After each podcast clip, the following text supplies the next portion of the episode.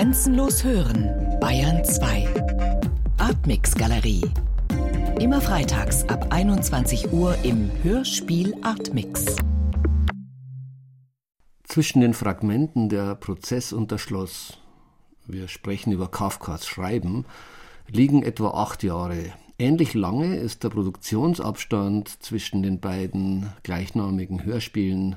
Da reden wir von etwa sechs oder sieben Jahren. Es gab bei Kafka wohl keinen Plan, die beiden Romane zu schreiben im Sinne von einem Werk-Lebensplan. Und es war auch keineswegs klar, dass wir langfristig beide Fragmente Kafkas als Hörspiele produzieren würden. Es ergab sich so. Bei Kafka das Schloss sagten wir am Anfang, das Hörspiel kann sich die Freiheiten nehmen, wie wir sie etwa beim Film kennen. Das war der Ausgangspunkt der Gegenpol zu der Arbeit am Hörspiel der Prozess. Auch gab es als Ausgangspunkt keine textkritische Betrachtung, sondern als Vorlage, als Stoff diente der posthum von Max Brod herausgegebene sogenannte Roman Das Schloss. Der Stoff wurde damit als bekannt vorausgesetzt, der Künstler ist frei, sich den Stoff anzueignen, sich ihm schrittweise und subjektiv zu nähern. Wie fing für dich die Arbeit unter diesen Voraussetzungen an und wie würdest du die Grundidee für das Hörspiel Das Schloss konzeptionsmäßig beschreiben? Das hat natürlich sehr stark beim Schloss mit meiner eigenen Geschichte zu tun.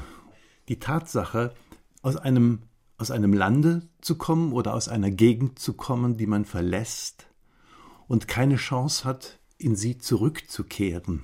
Das ist sozusagen die Grundidee des Landvermessers, der von irgendwo, warum auch immer, weg musste, von A nach B gehen musste und in B zwangsläufig seine Heimat finden musste, egal welche Umstände in B herrschten. Er war immer der Fremde.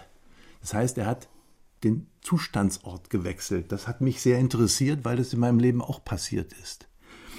Und filmisch deshalb, weil ich habe diverse Filme gesehen, die als Überschrift das Schloss hatten, aber mir in keinster Weise den kafkaschen Text näher gebracht haben als das Buch. Das heißt, ich brauchte die Figuren, ich brauchte die Darstellung der Vielsprachigkeit dieser Welt, um mich selber darin zu orientieren und festzusetzen. Mach es filmisch, aber mach es zwölf Stunden war eine wunderbare Idee, die mich sehr überzeugt hat und die mich dazu gebracht hat zu sagen, okay, in dieses Ding steige ich nochmal ein für zwei Jahre. Also das ist ein, ein tiefes Finden meiner eigenen Identität und meiner eigenen Geschichte, die im Schloss verankert ist. Einmal musikalisch, einmal von der Tatsache, von einem Land ins andere gegangen zu sein und drittens wiederum äh, diese filmische Idee mit einem Kafka-Stoff zu haben, der parallel zum Prozess gearbeitet wird. Und das hat mich natürlich fasziniert. Das sind die Grundelemente der Arbeit gewesen, die mich auch jetzt zu diesem Ergebnis geführt haben. Spät abends. Das Dorf. Schnee, Nebel und Finsternis.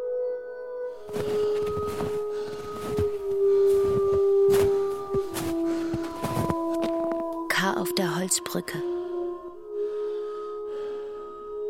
Blickte in scheinbare Leere empor. Dann ging er.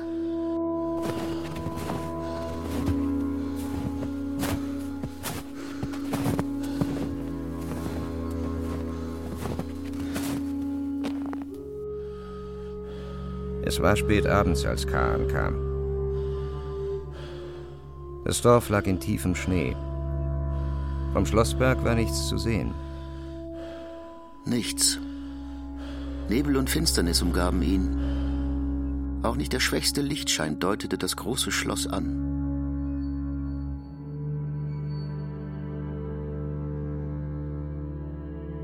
Lange stand K. auf der Holzbrücke, die von der Landstraße zum Dorf führt, und blickte in die scheinbare Leere empor. Dann ging er ein Nachtlager suchen. Im Wirtshaus war man noch wach. Der Wirt hatte zwar kein Zimmer zu vermieten, aber er wollte von dem späten Gast äußerst überrascht und verwirrt K. in der Wirtsstube auf einem Strohsack schlafen lassen.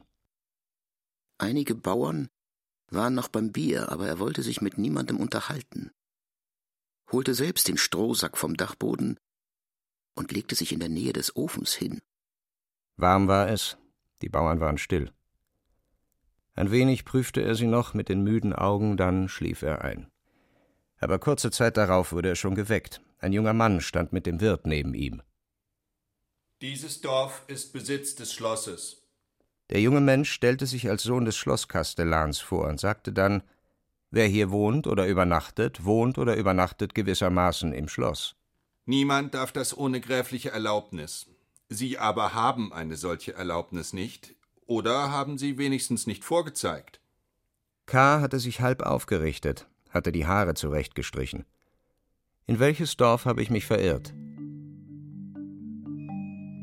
Ist denn hier ein Schloss? Ist denn hier ein Schloss? Allerdings, sagte der junge Mann. Das Schloss des Herrn Grafen West West. Und man muss die Erlaubnis zum Übernachten haben? Die Erlaubnis muss man haben, war die Antwort, und es lag darin ein großer Spott für K., als der junge Mann mit ausgestrecktem Arm den Wirt und die Gäste fragte: Oder muss man etwa die Erlaubnis nicht haben? Dann werde ich mir also die Erlaubnis holen müssen. Warum haben Sie mich also geweckt? K. schob die Decke von sich, als wolle er aufstehen. Ja? Von wem denn? Jetzt um Mitternacht. Schwarzer sagte jetzt um Mitternacht. Und K. fragte gleichmütig, ist das nicht möglich? Warum haben Sie mich also geweckt? Landstreichermanieren! Ich habe Sie deshalb geweckt, um Ihnen mitzuteilen, dass Sie sofort das gräfliche Gebiet verlassen müssen. Sie gehen, junger Mann, ein wenig zu weit, und ich werde morgen noch auf Ihr Benehmen zurückkommen. Der Wirt und die Herren dort sind Zeugen, soweit ich überhaupt Zeugen brauche. Sonst aber lassen Sie sich gesagt sein, dass ich der Landvermesser bin. Der Landvermesser, sagte er, den der Graf hat kommen lassen. Meine Gehilfen mit den Apparaten kommen morgen im Wagen nach. Ich wollte mir den Marsch durch den Schnee nicht entgehen lassen, bin aber leider einige Mal vom Weg abgeirrt und deshalb erst so spät angekommen. Ich wollte mir den Marsch durch den Schnee nicht entgehen lassen. Dass es jetzt zu spät war, im Schloss mich zu melden, wusste ich schon aus eigenem, noch vor ihrer Belehrung. Damit sind meine Erklärungen beendet. Gute Nacht, meine Herren, sagte K. und drehte sich zum Ofen hin. Landvermesser? hörte er noch hinter seinem Rücken zögernd fragen. Dann war allgemeine Stille. Die Figur K. Wie hat sie sich dir erschlossen? Ein Mann fast ohne Vorgeschichte. Wer ist er? Was sind seine Intentionen? Was hat es auf sich mit dem Landvermesser? Was hast du aus dieser Figur gemacht? Wie hast du sie erfahren und gestaltet? Weil es ja nicht nur im Schloss den K gibt, sondern auch im Prozess den Josef K., hatte ich natürlich diese Abstraktionsidee. Da wird etwas abstrahiert, was K ist oder Josef K. und was dann noch weiter zum Kürzel wird zu K und dann auch noch von Ich-Form der ersten beiden Kapitel im Schloss in die Er-Form übergeführt wird. Das heißt, es wird immer unpersönlicher. Aber das ist etwas, da würde ich ähm, sagen, ich bin mir nicht sicher, ob tatsächlich diese Fährte, die über 90 Jahre gelegt wurde, nämlich nach dem Erscheinen der beiden Romane von Max Brod damals eben verdienstvollerweise herausgegeben, ähm, eine äh, starke Ähnlichkeit zwischen Josef K. und K. herzustellen. Da haben sich ganz viele Rezensenten damals schon gerne drin bewegt, auch bis rüber zu ähm, Krakauer und so weiter. Und ähm, deshalb würde ich nochmal einengend ähm, fragen, Josef K., den ich nämlich auch als einen ganz anderen betrachten kann, und der ja auch nur eine vorläufige Namenssetzung gewesen sein kann, Kafka hat später ja auch immer wieder Figuren, Figurennamen geändert oder hat erstmal mit Abkürzungen gearbeitet und so weiter und so weiter. Und deshalb nochmal die Frage zu dieser doch sehr mysteriösen Figur K. Der kommt daher und äh, sieht ein Schloss, erkundigt sich dann aber fast äh, scheinheilig und unwissend, ob denn hier ein Schloss sei und stellt sich also erstmal höchst dubios in eine Landschaft und in eine Dorfgemeinschaft. Und was wir im Endeffekt dann über diese Figur erfahren oder wie viel Möglichkeiten in dieser, in dieser Figur stecken, auch in einer möglichen Biografie und so weiter und Motivation. Das würde mich sehr interessieren, wie da Erkenntnisse bei dir im Laufe der Zeit oder bestimmte Fantasien generiert und dann auch gerne bedient wurden. Gut, ich will mal auf meine persönlichen Fantasien eingehen. Das ist mhm. vielleicht konkreter. Und äh, äh, ich meinte diese, diese Abstraktionsebene, wie weit entfernt ist diese Figur, warum ist diese weit entfernt, wie wird sie in die Welt gestellt, dadurch, wie es gesagt wird, weil das als Subtext in dieser Inszenierung filmisch immer mitlaufen muss. Da kommt ein Landvermesser in ein Dorfgasthaus unbekannterweise in einer Situation, wo die Leute beim Biertrinken sitzen, wo äh, eine Wirtin steht, die Bier ausschenkt, wo irgendwelche Musik läuft. Es ist also das Grundmotiv eigentlich eines Westernpubs, wo eine Figur von nirgendwo zu irgendwo kommt und dort plötzlich eine moralische Bedeutung bekommt und dann plötzlich wird diese Figur interessant dass er sagt, er ist Landvermesser, muss nicht stimmen. Es kann stimmen. Dass er aber sich im Laufe der Schlossgeschichte teilweise zu erkennen gibt, mit seinen Vorlieben, mit seinen Masken, die er aufsetzt und sich verhält gesellschaftlich, das ist der interessante Vorgang, der dann die eigenen Bilder im Kopf befeuert. Und dann kommt man irgendwann auf die Idee, der ist ja gar kein Landvermesser, sondern der ist etwas ganz anderes. Und bis zum Ende habe ich nicht verstanden, was er denn eigentlich sein könnte. Ein Eindringling, der in eine Dorfgemeinschaft kommt oder gerät, mit Absicht oder nicht mit Absicht. Es ist eisig kalt, der Wind weht und jemand kommt nachts durch den tiefen Schnee stapfend an einen Ort, wo er sagt, hier will ich bleiben, hier muss ich bleiben oder hier will ich bleiben. Es spielt keine Rolle. Öffnet die Tür zu einem Gasthaus und in dem Augenblick entscheiden sich Schicksale. Und einer, der dann beginnt, einen Kampf aufzunehmen gegen eine Instanz, gegen das Schloss. Richtig. Äh, ohne dass die Motive klar sind. Einer gegen alle. Die Tatsache, dass er ein Querulant ist, stellt sich ohnehin im Verlaufe des Stückes immer wieder dar. Auch interessant, dass er sagt, ich bin Landvermesser oder ich gehöre hier nicht hin, möchte hier aber übernachten. Daraufhin sagt Schwarzer, der Sohn eines Unterkastellans ist, hier braucht man eine Genehmigung, wenn man übernachten will. Daraufhin sagt er, ich wurde herbestellt, ich bin Landvermesser. Das heißt, er erfindet weil er ein Querulant ist, weil er mit diesen Dingen umgehen kann, sofort einen Ausweg aus einer Position. Und diesen Ausweg, der aktuell immer aufgrund des Angriffs erfolgt und eine Neuorientierung seiner eigenen Position in dieser Welt darstellt, das ist sozusagen das treibende Element. Und damit hört Kafka nie auf, bis das Fragment abbricht. Haben Sie schon einmal hier telefoniert? Ja? Nun also, dann äh, werden Sie mich äh, vielleicht verstehen. Im Schloss funktioniert das Telefon offenbar ausgezeichnet. Wie man mir erzählt hat, wird dort ununterbrochen telefoniert, was natürlich das Arbeiten sehr beschleunigt. Dieses ununterbrochene Telefonieren hören wir in den hiesigen Telefonen als Rauschen und Gesang. Das haben Sie gewiss auch gehört. Nun ist aber dieses Rauschen und dieser Gesang das einzig Richtige und Vertrauenswerte, was uns die hiesigen Telefone übermitteln.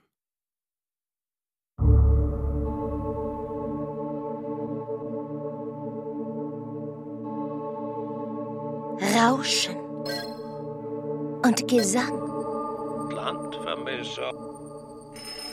Alles andere ist trügerisch. Rauschen und Gesang.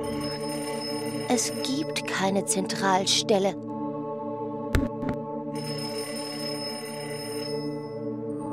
Wenn man anruft im Schloss, Eine Auskunft. läutet es bei allen Apparaten. Oder es würde bei allen läuten, Schade. wenn nicht das Läutewerk abgestellt wäre.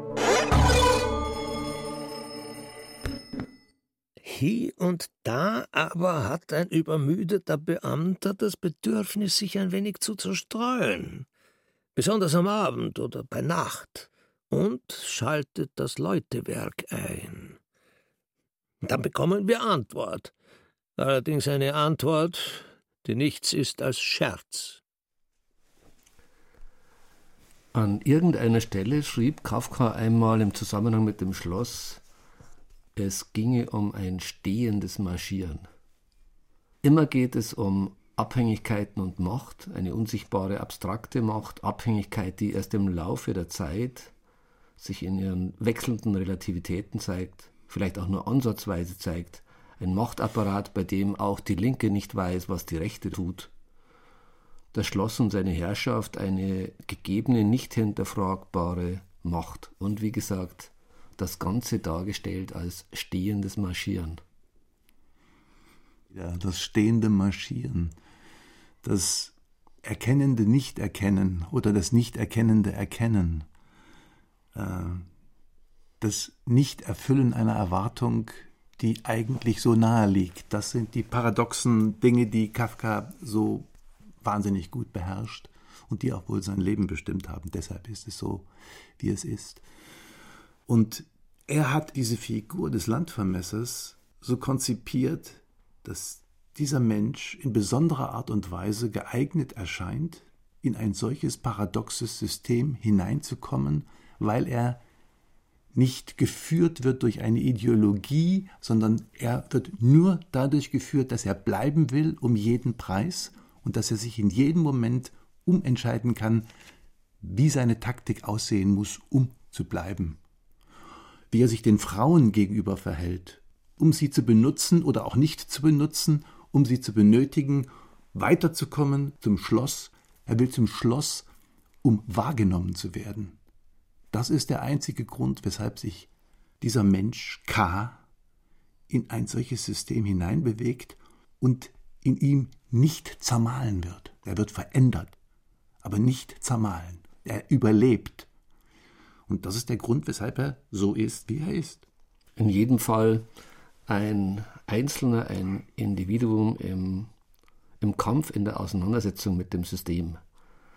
Und so wie sich es jetzt nun fast 100 Jahre später darstellt, sozusagen als eine elementare Erfahrung, die das ganze 20. Jahrhundert besonders ausgemacht hat. Also Kafka selbst hat ja mal, das darf ich vielleicht in diesem Zusammenhang nochmal zitieren, er hat in seinen Tagebüchern geschrieben, ich, der ich meistens unselbstständig war, habe ein unendliches Verlangen nach Selbstständigkeit, Unabhängigkeit, Freiheit nach allen Seiten. Lieber Scheuklappen anziehen, meinen Weg bis zum Äußersten gehen, als dass sich das heimatliche Rudel um mich dreht und mir den Blick zerstreut. Und ich glaube, das ist genau die Figur des Landvermessers. In dem Zusammenhang eine Bemerkung von Klaus Wagenbach, der einmal über das Schloss schrieb, es sei ein Text, der von Nichtheimat und von Unbürgerschaft handeln würde. Ja, für mich ist es deshalb sehr spannend, meine gesamte Biografie an diesem Text noch einmal aufzubrechen und zu überlegen, was denn eigentlich das erstaunliche Element meines Hierseins ist. Das erstaunliche Element meines Hierseins ist, dass ich mich in das Fremdsein eingelebt habe.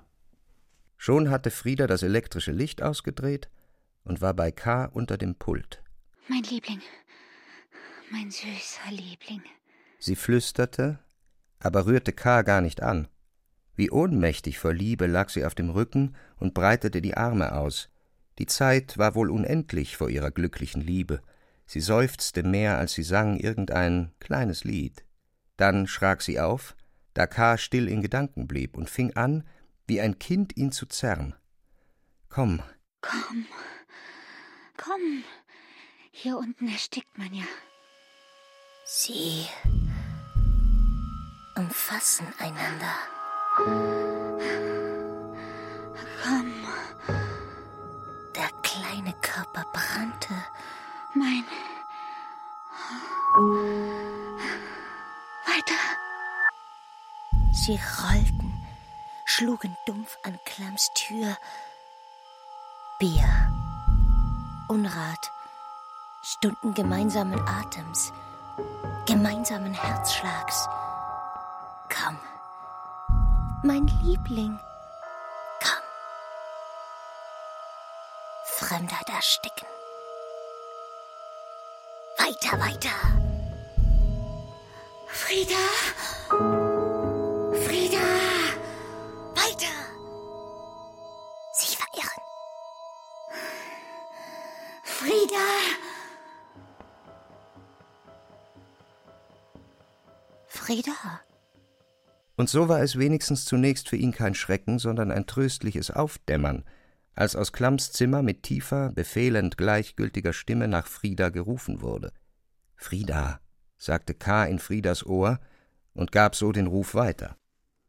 In einem förmlich eingeborenen Gehorsam wollte Frieda aufspringen, aber dann besann sie sich, wo sie war, streckte sich und lachte still. Komm. Ich. Ich werde doch nicht etwa gehen.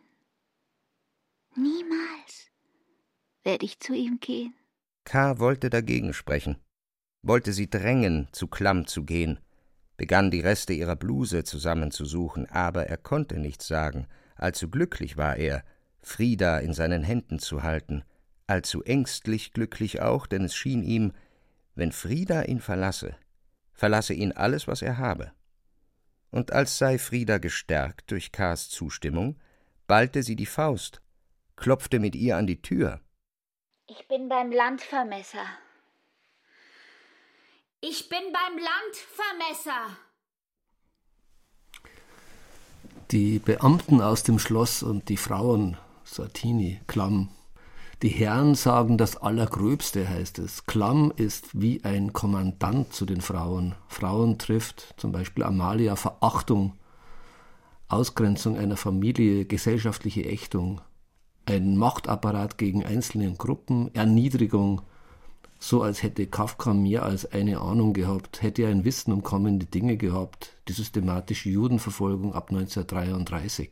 Aber ich möchte auf eine andere Frage äh, in dem Zusammenhang kommen, die hattest du vorher schon angesprochen.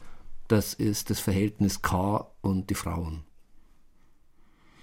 Ein äußerst interessantes Verhältnis. Ein Verhältnis des eigenen Nutzens. Wie kann ich vorwärts kommen? Wie kann ich mich zum Schloss bewegen? Wie kann ich die Frauen wechseln, ohne dass es zu gefährlich und zu anspruchsvoll wird in der Beziehung? Wie kann ich den Prozess, den ich für wichtig und richtig erachte, mit Hilfe dieser Frauen durchführen, ohne dass dieser Prozess im Prinzip gestört wird durch ein liebesähnliches oder durch ein eheähnliches Verhältnis. Das heißt, er steht, wie auch Kafka selbst, bei seinem Schreibprozess ständig zwischen ich möchte einen Lebensentwurf haben mit einer Frau. Wenn ich diesen Lebensentwurf mit einer Frau habe, komme ich nicht mehr zum Arbeiten und zum Schreiben. Ich bin Literatur, also muss ich mich in irgendeiner Weise in diesem Grundwiderspruch bewegen. Und daran scheitern die eigentlichen menschlichen Beziehungen. Es ist eine sehr nützliche Beziehung, die er anstrebt. Ist die Instrumentalisierung wechselseitig? Diese Instrumentalisierung ist unter den Bedingungen der äußeren Machtstruktur wechselseitig. Äh, ich habe das versucht herauszuarbeiten, dass Frieda, wenn sie spricht, dramatisch spricht, dass sie eine ganz andere ist, als wenn sie den inneren Monolog preisgibt. Jede Frau habe ich versucht, in beiden in beiden Versionen aufzunehmen, einmal den inneren Monolog zu zeigen, wer bin ich wirklich, und den äußeren Monolog zu versuchen, wer muss ich sein, um hier einen Schritt weiterzukommen und meine Ziele zu erreichen. Das kann man nur im Radio machen, diesen Schnitt, dass man in den Kopf einer Figur zurückspringt, um zu erfahren, wer ist sie wirklich oder wer könnte sie wirklich sein. Und das ist ja auch mit ein Grund, warum die Regiekonzeption wirklich als völlig konträr bezeichnet werden kann zum Prozess, weil hier gehst du als Regisseur in eine Erfahrungswelt hinein. Du versuchst, dich in die Figuren hineinzuversetzen, sie zu verstehen und sie in einem bestimmten Kontext auch im Radio auszuleuchten, naja, ausleuchten im Radio, aber auszuhorchen, ja. Auszuhorchen. Und ähm, hier zeigt sich eben ganz deutlich ein völlig anderer Ansatz, eine andere Herangehensweise als jetzt in dem schon besprochenen Prozess. Klamps Dienerschaft. Immer wieder bringt er dieses Volk mit, dessen Gegenwart mich zerrüttet. Immer wieder. Ich weiß kaum, was ich heute mit Ihnen, Herr Landvermesser, gesprochen habe.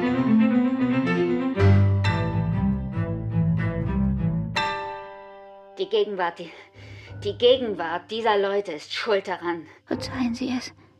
Sie sind das Verächtlichste und Widerlichste, was ich kenne. Und Ihnen muss ich das Bier in die Gläser füllen. Das Bier. Wie oft habe ich Klamm schon gebeten, sie zu Hause zu lassen. Er könnte doch Rücksicht auf mich nehmen, aber alles bitten ist umsonst. Er könnte doch Rücksicht auf mich nehmen.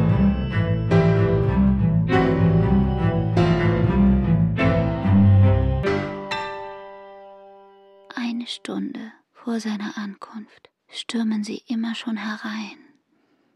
Wie das Vieh. Wie das Vieh in den Stall. Nein. Aber nun, aber nun sollen sie wirklich in den Stall, in den sie gehören. Wären sie nicht da, würde ich die Tür hier aufreißen. Und Klamm selbst müsste sie hinaustreiben. Hört er sie denn nicht? fragte K. Nein, er schläft. Wie? Er schläft? Als ich ins Zimmer gesehen habe, war er doch noch wach und saß beim Tisch. er schläft. So sitzt er noch immer. Auch als Sie ihn gesehen haben, hat er schon geschlafen. Hätte ich Sie denn sonst hineinsehen lassen? Das war seine Schlafstellung. Die Herren schlafen sehr viel. Das kann man kaum verstehen. Übrigens, wenn er nicht so viel schliefe, wie könnte er diese Leute ertragen? Nun, nun werde ich sie aber selbst hinaustreiben müssen. Sie nahm eine Peitsche, sprang auf die Tanzenden zu. Eine neue Tänzerin. Im Namen Klams, rief sie, in den Stall. Alle in den Stall. Im Namen Klams. In den Stall. Alle in den Stall. Alle in den Stall. Alle in den Stall. In den Stall. Raus! In den Stall mit euch. Raus. Raus hier! Raus! Nun sahen sie, dass es ernst war. Eine Tür ging auf. In den Stall. Nachtluft wehte herein. In den Stall. Frieda, Raus! die sie über den Hof trieb.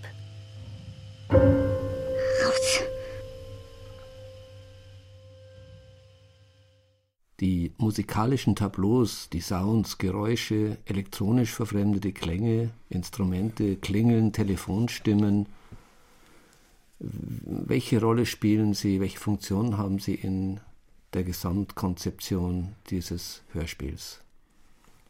Für mich war es erstens, das hatte ich schon erwähnt vorhin, sehr wichtig, etwas zu benutzen, was zu meinem Weg dazugehörte. Das heißt, es waren diese Studien, die ich gemacht habe, bevor ich in den USA war. Ich hatte viele geräuschhafte Dinge, auch musikalische Werke versucht, in irgendeiner Weise für mich gangbar zu machen, also einen neuen Weg, elektronische Musik, moderne Musik erfahrbar zu machen. Deshalb habe ich an solchen Studien gearbeitet. Und ich kam auf diese Idee, diese Studien wieder auszugraben, sie zu benutzen, sie wieder zurückzuführen und sie als Art konzeptionelle Musik- und Klangräume für dieses Projekt zu benutzen, die nicht so sehr die Aufgabe haben, filmisch etwas zu beleuchten, sondern eigentlich eine andere Geschichte zu erzählen, die nicht klanglich das vorführt, was Kafka vorführt, sondern eine eigene Welt, in die man sozusagen mit die Schauspieler und die ganze Inszenierung hineinsetzt, um auch da frei zu sein, frei zu sein von Interpretationen irgendwelcher Art und dreuenden Germanisten, die sagen, alles ganz, ganz schwierig bei Kafka, sondern die Leichtigkeit soll befördert werden. Für mich ist es ein sehr witziger, ein leichter Wellenschlag, der mit großen menschlichen Konsequenzen einhergeht. Die Fallhöhe zwischen dem, was man inszeniert und zwischen dem, was man hört und fühlt, muss groß genug sein.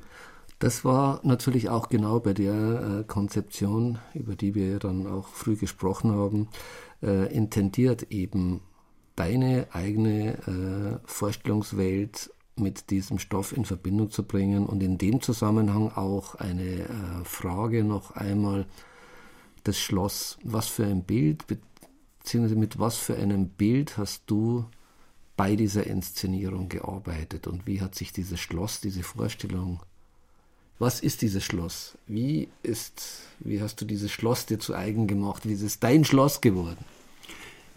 Wenn ich ehrlich bin, bin ich ausgegangen und das ist offensichtlich auch aus der aus dem Subtext, aus der Rezeption von Kafka entstanden, dass ich ausgegangen bin eigentlich vom transsilvanischen Schloss in Nosferatu. Also das heißt, der Stummfilm Nosferatu, weil ich irgendwann mal gelesen habe, dass Kafka diesen Film tatsächlich zu dieser Zeit Murnaus Film gesehen hat. Und ich hatte sofort dieses Bild Murnau und Nosferatu im Kopf. Zweitens, beim Lesen der, der Biografie kam ja plötzlich Wossek in den Sinn. Das wäre auch eine Interpretationsrichtung. Das heißt, eigentlich, und das wurde mir dann immer klarer, dass es kein Schloss ist in dem Sinne, dass es wirklich existiert. Das ist auch nicht der Ratschin oder irgendetwas, sondern es ist ein Gedankengebilde, was sich höchstwahrscheinlich aus den Erzählungen des Vaters über Schloss Wossek und dem Sehen des Nosferatu-Films in irgendeiner Weise in Kafkas Gehirn als Konglomerat aufgetan hat. Darum ist es auch so, so dörflich, überhaupt nicht prätentiös, sondern es ist ein, ein Dorf im Dorf. Und es zeigt nochmal die Normalität der Äußerlichkeit und die Brutalität, die in der Normalität liegt. Kein Tower oder etwas, wo die Macht dokumentiert wird, sondern die Macht wird durch etwas anderes, nicht durch das Bild des Schlosses, sondern nur durch das Gespinst des Schlosses gebildet. Und das hat mich runtergedimmt auf diese Interpretation, dass sie klein, leicht und eine hohe Fallhöhe menschlicher Art haben sollte. Und es ist natürlich ein schönes, großes Projektionsfeld Herrschaft und Schloss in einem großen Fantasieraum. Ja, es trifft natürlich auch die, die Definition, was ist ein Eichmann? Hannah Arendt. Es ist ein Mensch, der Brutales getan hat. Und warum? Weil die Verhältnisse so waren, und zwar unfassbar Brutales. Aber man erkennt es nicht so recht. Die Normalität ist brutal, kann brutal sein, wenn man ihr genug Raum gibt. Eine für mich etwas merkwürdige Stelle sozusagen in unserem Gespräch deshalb, weil ich seit äh, Minuten äh, immer wieder Hannah Arendts Ursprünge und Elemente totaler Herrschaft im Kopf hatte, im Zusammenhang mit Kafkas äh, Miniaturen und Gesellschaftsprojektionen. Ähnliche Ströme. Verbindungen. Ja. Wen suchst du? K. rief den Gehilfen an. Wen? Ohne zu erschrecken, kam er auf K. zu. K. prüfte die Biegsamkeit der Weidenrute. Wen suchst du? Ich suche dich. Dich, sagte der Gehilfe.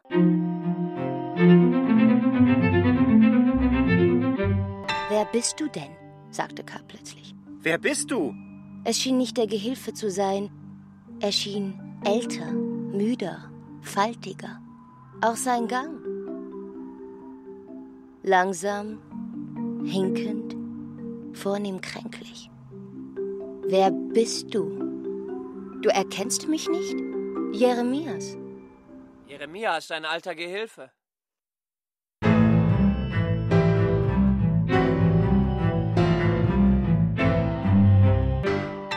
Siehst aber ganz anders aus. Es ist, weil ich allein bin.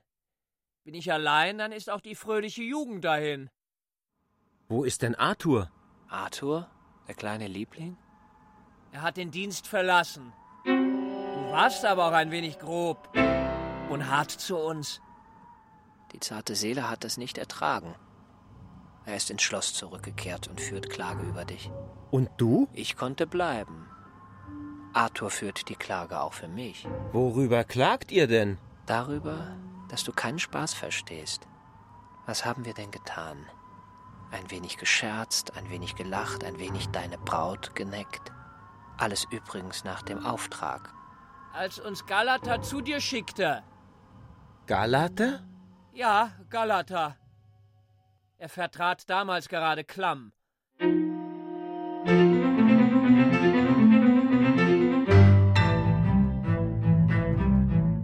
Ja. Als er uns zu dir schickte, sagte er, ich habe es mir genau gemerkt, denn darauf berufen wir uns ja. Ihr geht hin als die Gehilfen des Landvermessers. Wir sagten, wir verstehen aber nichts von dieser Arbeit. Er darauf, das ist nicht das Wichtigste. Wenn es nötig sein wird, wird er es euch beibringen.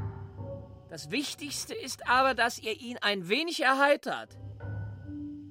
Wie man mir berichtet, nimmt er alles sehr schwer. Er ist jetzt ins Dorf gekommen und gleich ist ihm das ein großes Ereignis, während es doch in Wirklichkeit gar nichts ist.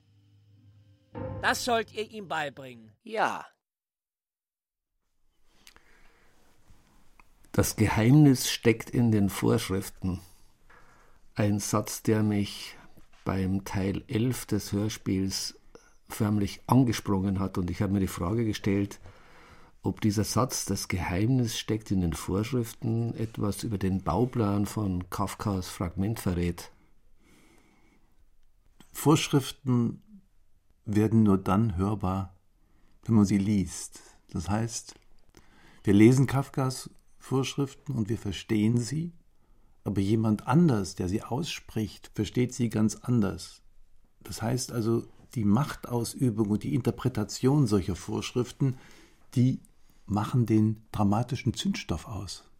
Die Regeln, die der Lehrer im Dorf K gegenüber oder Frieda gegenüber äußert, sind ganz andere Regeln, als sie der Vorstand interpretiert, der mit Mizi die alten Akten, die vor Jahren verfasst worden sind, aufarbeitet. Das heißt, auch die Vorschriften sind nicht ein eindeutig, wie man das in der Mathematik sagt, sondern sie sind eben nur deutbar. Und sie sind in ihrer Fülle vielleicht auch gar nicht bekannt. Wenn ich mir überlege, dass der Vorstand sagt, wir haben hier Akten, die eine Scheune füllen, seine Scheune, dann kann ich mir vorstellen, welche Akten und zu welchem Zweck angelegt worden sind, die natürlich niemand, aber auch keiner mehr weiß. Suche nach einem gelben Akt, auf dem draufsteht Landvermesser in einer Scheune, die voller Akten ist, dass man daran verzweifeln muss und natürlich nur noch sich auf Vorschriften berufen kann, die keiner kennt und auch keiner weiß, ist klar. Und das finde ich wunderbar. Das bedeutet, die Struktur der Vorschriften und der Widerspruch, der in ihnen liegt, sind so nah beieinander, weil die Wirklichkeit sie zu dem machen, was sie sind, Makulatur.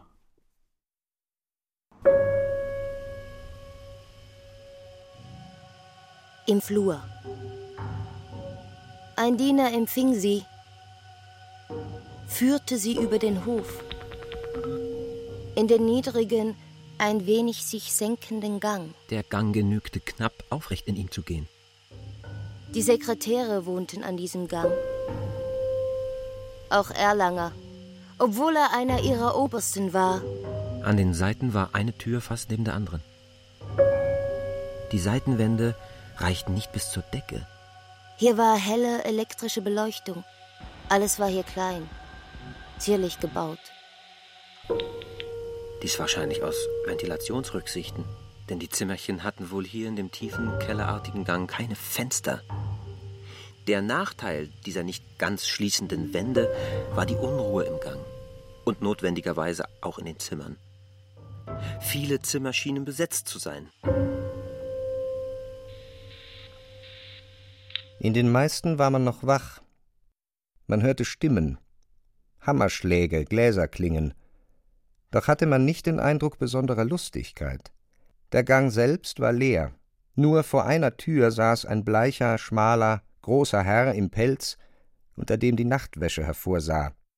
Wahrscheinlich war es ihm im Zimmer zu dumpf geworden.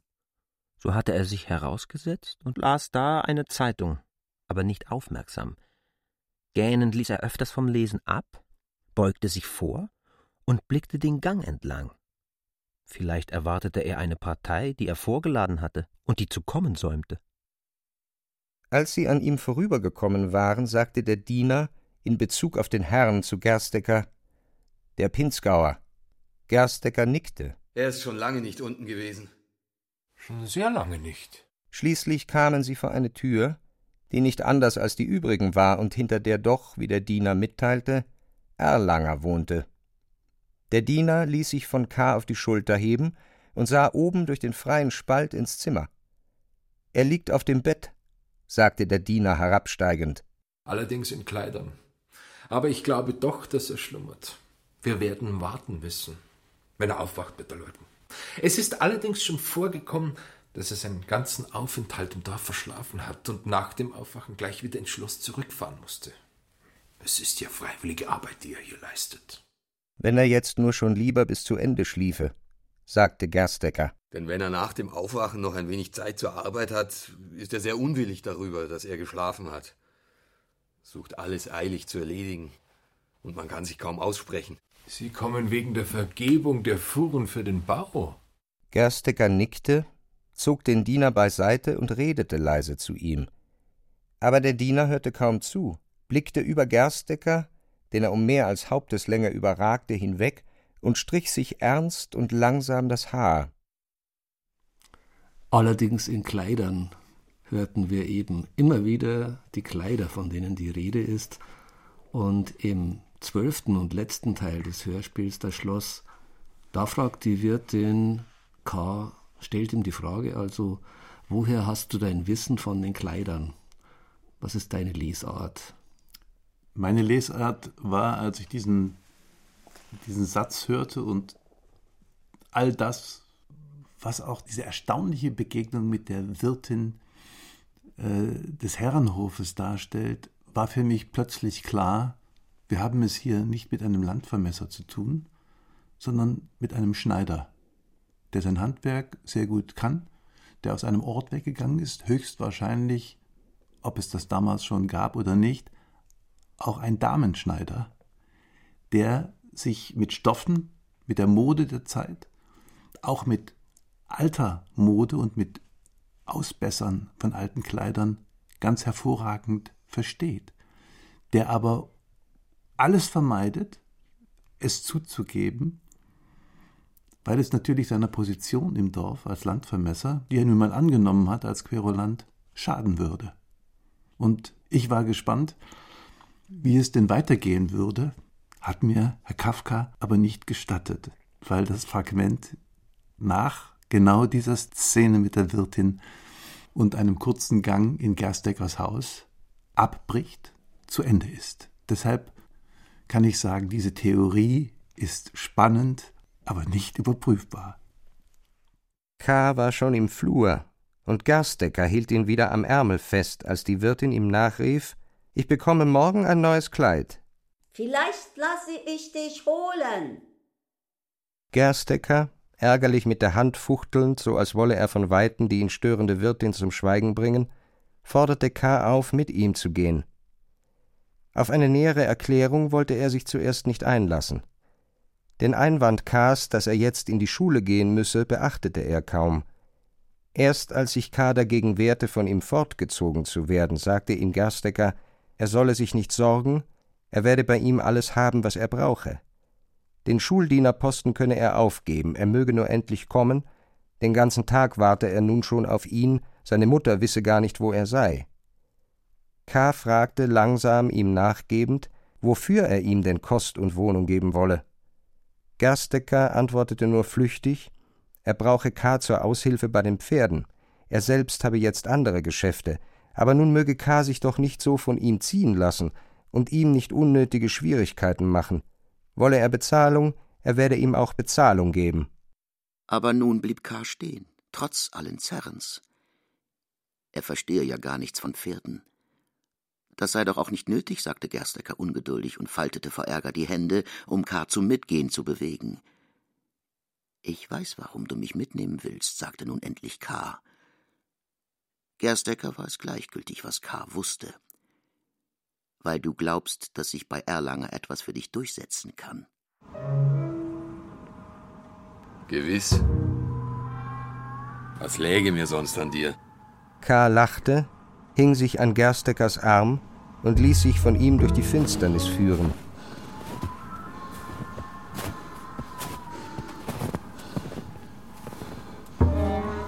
Die Stube war nur vom Herdfeuer matt beleuchtet.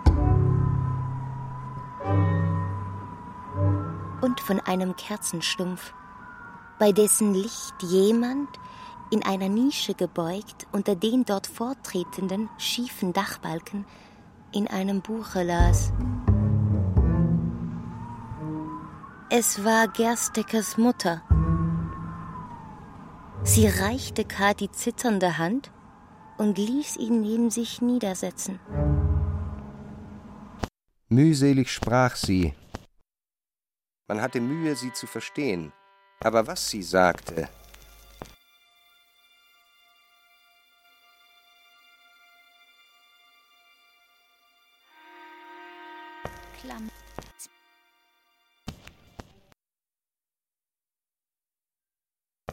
Klamm. Klamm.